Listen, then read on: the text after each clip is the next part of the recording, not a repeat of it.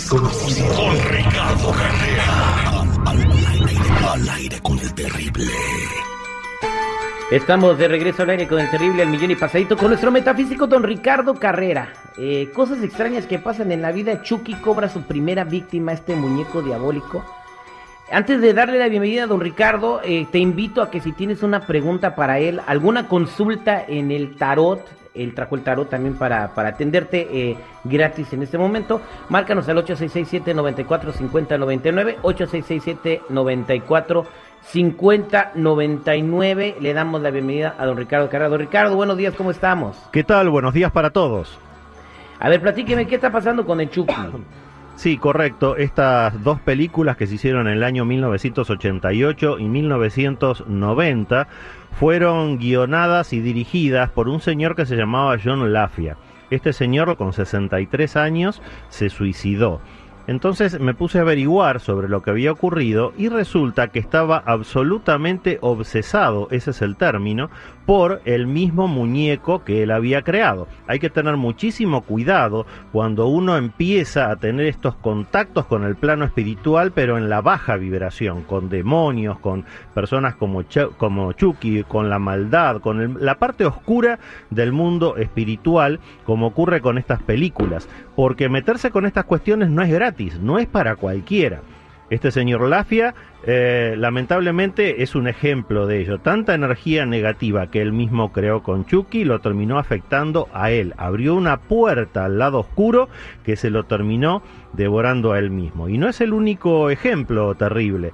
Eh, analicemos otras películas. Por ejemplo, Poltergeist del año 1982. Se hicieron tres y hubo una cadena de muertes inexplicables de los actores. Murió la hermana de la protagonista, murió el sacerdote, el chamán y por último la misma protagonista que era una niñita rubia bellísima, falleció a los 12 años por un problema que los mismos médicos no pudieron diagnosticar. En El Exorcista fallecieron nueve personas durante el rodaje, incluidos dos actores. Incluso antes de filmar en El Exorcista, un sacerdote real católico bendecía al elenco y al equipo técnico antes de empezar cada jornada. En Psicosis de Hitchcock, la famosa escena de la ducha cuando asesinan a la protagonista, esa mujer que se llamaba en la vida real Janet Leigh, nunca más en su vida pudo darse una ducha, solamente se podía dar baños de inmersión de cómo le afectó esa escena tan terrible de su asesinato. Y hace el año pasado, por ejemplo, en La Llorona, eh, se filmó en una casa embrujada y los mismos actores se llevaban entidades espirituales al hotel donde estaban alojados y empezaban a pasar cosas en los hoteles. Se abrían, cerraban las puertas, prendían y apagaban las luces.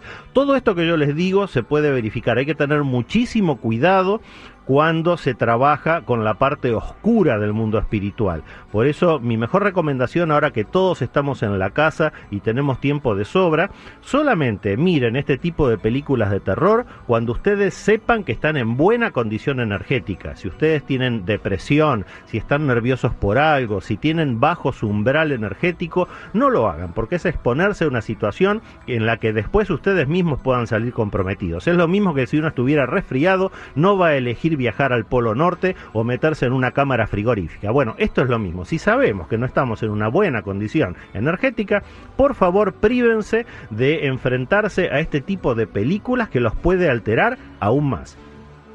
Ya, lo mismo pasó en Guanacareo, Michoacán. Este, un productor de películas de terror también se murió. José Boquitas de la colonia Hidalgo, ¿seguridad? ¿José Boquitas? Eh, José Boquitas de la colonia Hidalgo se murió. Él hizo dos películas de terror muy famosas. Una era El Coyote Cojo de las Nalgas Pintas. y, luego de que la trágica muerte de Tuca Motón. Ay, mamá, esa sí era una super película, ¿eh? Y, no, el, el, bat se murió, pues. Ay, pobrecito. Se le atoró un taco de carnita en la garganta, pues. Pero pues es que tenía hueso, güey. Ay, vámonos a las llamadas telefónicas porque ya están ahí para recibir la asistencia energética de don Ricardo Carrera. Vámonos a líneas telefónicas 8667-945099. Buenos días, ¿con quién hablo? Bueno. Hola, ¿cómo estás? ¿Cómo te llamas? Ana. Ana, te escucha don Ricardo Carrera. ¿Cuál es tu pregunta? Sí, mi pregunta es acerca de mi, de mi trabajo. Este, quiero saber si pues voy a dejar ese trabajo o voy a tener otro mejor, no sé. ¿Qué es lo que me Ahorita- pueda decir él? ¿Te descansaron o sigues chambeando?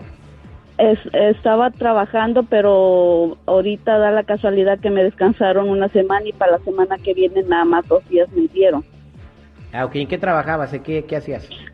O este, estoy trabajando en una tienda donde llega producto y, y se saca así como la comida, cosas esenciales como cosas que, como, como le digo, mm, como ropa, este, cosas así de babies, todo eso lo, lo que llega en esa tienda.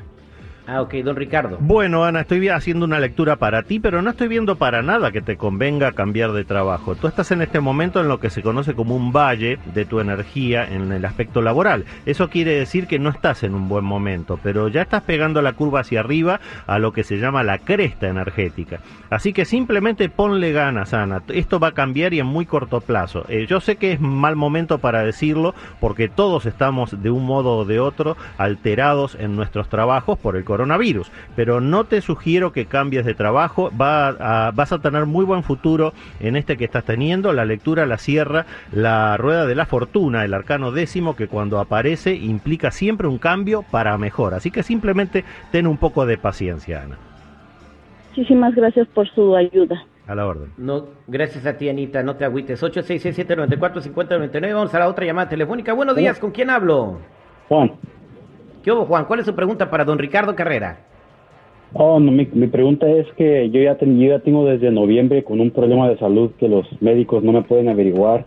Cada vez que voy me dicen, no, pues no tienes nada, Ah, nomás, nomás ah, es pura ansiedad, pero yo no creo que sea ansiedad. Y el problema que tengo es que falta de oxígeno y, voy a la sala de emergencias y dicen que no tengo nada. Por eso mi pregunta es, pues, no hay otra, no hay otra solución. Por eso quería preguntarle al, al metafísico a ver si él puede ayudarme con algo.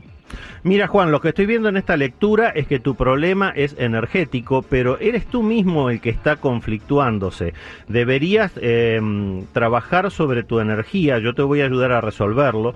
Aparece en esta lectura el mago, el arcano número uno, que indica que tú eres muy buena persona y quédate tranquilo porque todo esto se va a resolver, así lo indica el arcano 13. Así que yo te voy a armonizar, vamos a cambiar toda esa energía negativa que tú mismo te estás creando, con razón o sin razón, y vas a ver cómo ese conflicto del que estás hablando se va a eliminar. Quédate en línea privada, por favor.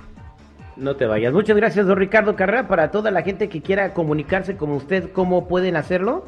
Los que necesiten una consulta en privado conmigo me ubican en el 626-554-0300. Nuevamente, 626-554-0300 o si no, en Facebook o en mi nuevo canal de YouTube como Metafísico Ricardo Carrera.